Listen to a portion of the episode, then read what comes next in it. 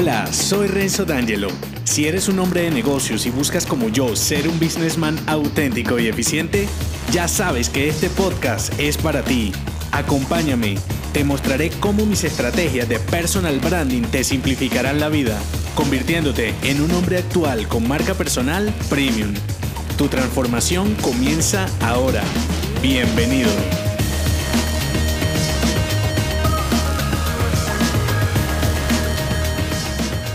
En este episodio, tu autoevaluación te permitirá entender el entorno, visualizar tu realidad e inspirarte como businessman para transformar tu marca personal. La autoevaluación es el shot número 2 de esta saga de branding personal. Si acabas de llegar, regresa en el timeline al episodio intro para que sepas de qué va todo esto. La autoevaluación es un ejercicio subjetivo, pues primero estás evaluando aspectos cualitativos y segundo es un examen que te haces tú mismo. Más inexacto, imposible. Aún así, si lo haces a conciencia, puede convertirse incluso en una guía o tu camino a recorrer en los próximos años. Hacer una autoevaluación objetiva te debe revelar tu realidad como hombre de negocios y adicional debe responderte una de las preguntas más importantes de una marca personal profesional. ¿Qué tengo de valor para aportar a los demás? Y no me refiero a un valor material, hablo de mensajes, ideas, estrategias, servicios y hasta de una marca comercial si es que la tienes o quieres tenerla. En cualquiera que sea tu caso, sales a dar lo mejor que sabes hacer como businessman y en ese recorrido te puedes encontrar con un dilema muy común, no tener clara la respuesta a la pregunta que tengo de valor para dar. Entonces, con tu inventario a cuestas ya sabes el stock de destrezas y habilidades. Si no lo tienes, devuélvete el episodio anterior, lo necesitarás para tu autoevaluación, porque es aquí donde pondrás a prueba esas destrezas y habilidades en las que eres bueno. Si le metiste ficción a tu inventario, aquí es donde vas a comprobarlo. Si estás listo, comencemos. Para hacer tu autoevaluación más objetiva, divide tu realidad en dos. La primera es la realidad actual y la segunda es la realidad proyectada. Para la realidad actual, compárate y para la realidad proyectada, inspírate. En compárate, para mí, cuando de una marca se trata, bien sea personal o comercial, la comparación le resta subjetividad a la evaluación. Me parece que funciona igual con la estética de algo. Ejemplo, esto es feo o bonito comparado con qué y en cuál contexto. En el post de donde se desprende este episodio te di un ejemplo que decía más o menos así. Si tienes un murciélago y un pavo real a la luz del día, y preguntas cuál es más bonito, probablemente la mayoría de la gente te responda que es más bonito el pavo real. Ahora, si los miras dentro de una cueva en la oscuridad, seguro que no te pueden decir cuál de los dos es más feo o te dirán que el pavo real porque es más grande y asustaría más. Así lo veo con las marcas y las estrategias. Comparo para poder encontrar las variables que debo tanto evaluar como superar. Para poder compararte, Asignale un valor numérico a las variables que vas a comparar. Por ejemplo, te gusta el diseño, lo haces bien y dentro de tus destrezas, esta la ponderas como en un 8 sobre 10. Y cuando comparas esta destreza con el entorno en donde la usarás, resulta que tienes solo un 5 sobre 10.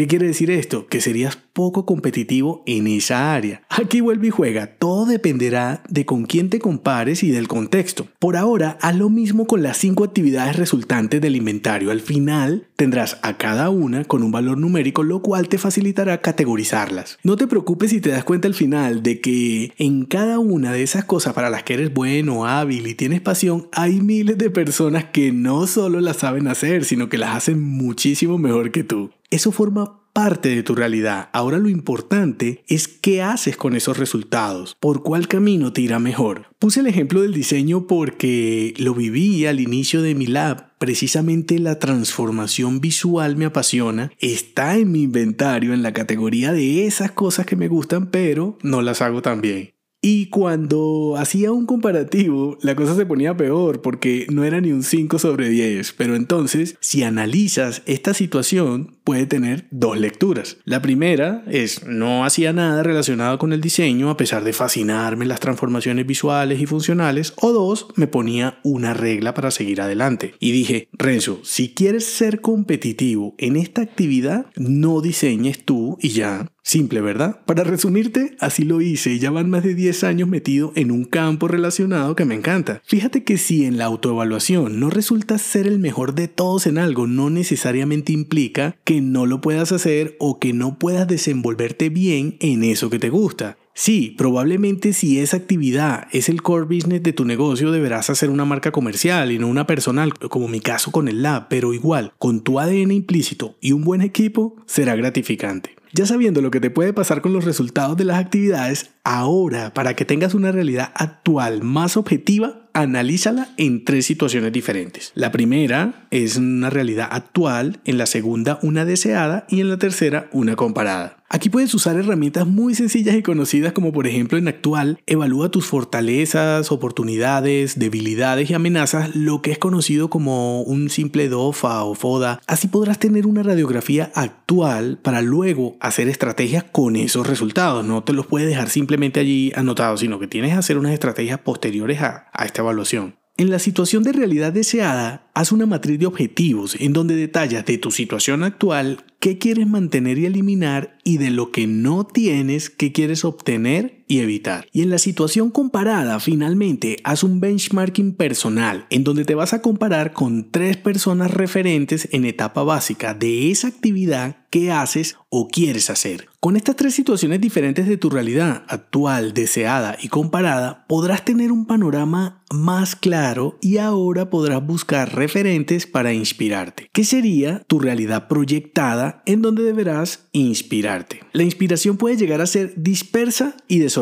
por eso canalízala y manéjala así. Divide tu inspiración en tres etapas. La primera sería básica, la segunda media y la tercera ideal. Para las tres etapas, haz una selección exhaustiva de hombres de negocios o personas que sean un camino a seguir para lo que quieres en tu vida profesional e incluso en tu vida personal. Así tendrás un norte y adicional un manejo dosificado de tu ánimo en las diferentes etapas. Por ejemplo, en la etapa básica, elige tres businessmen que su marca personal y comercial, si es el caso, esté un poco más adelantada que la tuya. Estos tres personajes serán los primeros a superar en el camino. Llegar al punto en donde ellos están ahora te debe tomar entre seis meses y máximo un año. De esta manera te mantendrás animado en ese periodo y tendrás un avance tangible. En la etapa media haces igual, tres businessmen, a diferencia que en la etapa básica, estos deben estar más avanzados. Alcanzarlos en un año sería casi imposible, pero aún así, si tienes la seguridad que haciendo las estrategias correctas en un par de años máximo podrás estar a su nivel. En la etapa media, sé honesto porque para idealizar tienes la siguiente etapa que sería la etapa ideal. En la etapa ideal es donde debes soñar, pero no sueños lejanos, son aspiraciones a un plazo entre 3 y 5 años máximo. Es la vida que quieres tener dentro de tres años, para hacerme entender. Aunque estos tres personajes son los más héroes, por ponerles un título, los debes elegir muy bien, pues se pueden convertir en los más estables de todo tu recorrido. Recuerda que en cada etapa eliges tres personas y solo en el caso de que sean referentes históricos, en la medida de que tú avances, ellos también lo harán. Por esa razón te sugiero que sean tres y no uno o dos, porque en los pasos que vas dando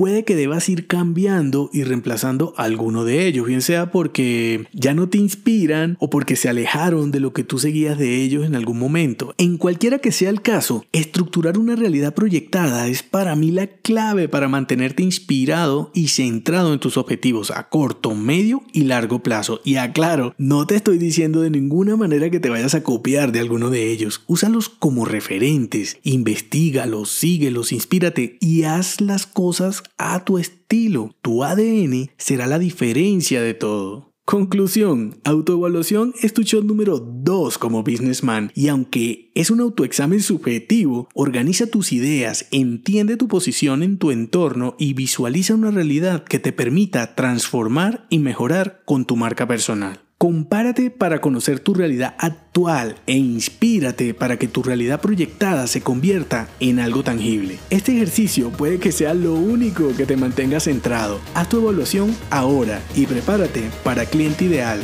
el objetivo de un businessman. Si te ha gustado este episodio, déjame 5 estrellas en iTunes. Así podré darte más estrategias y será tu forma de patrocinarme. Te espero al oído, no olvides unirte a mi clan y darme feedback en el post que acompaña este episodio en renzodangelo.me. Hasta la próxima.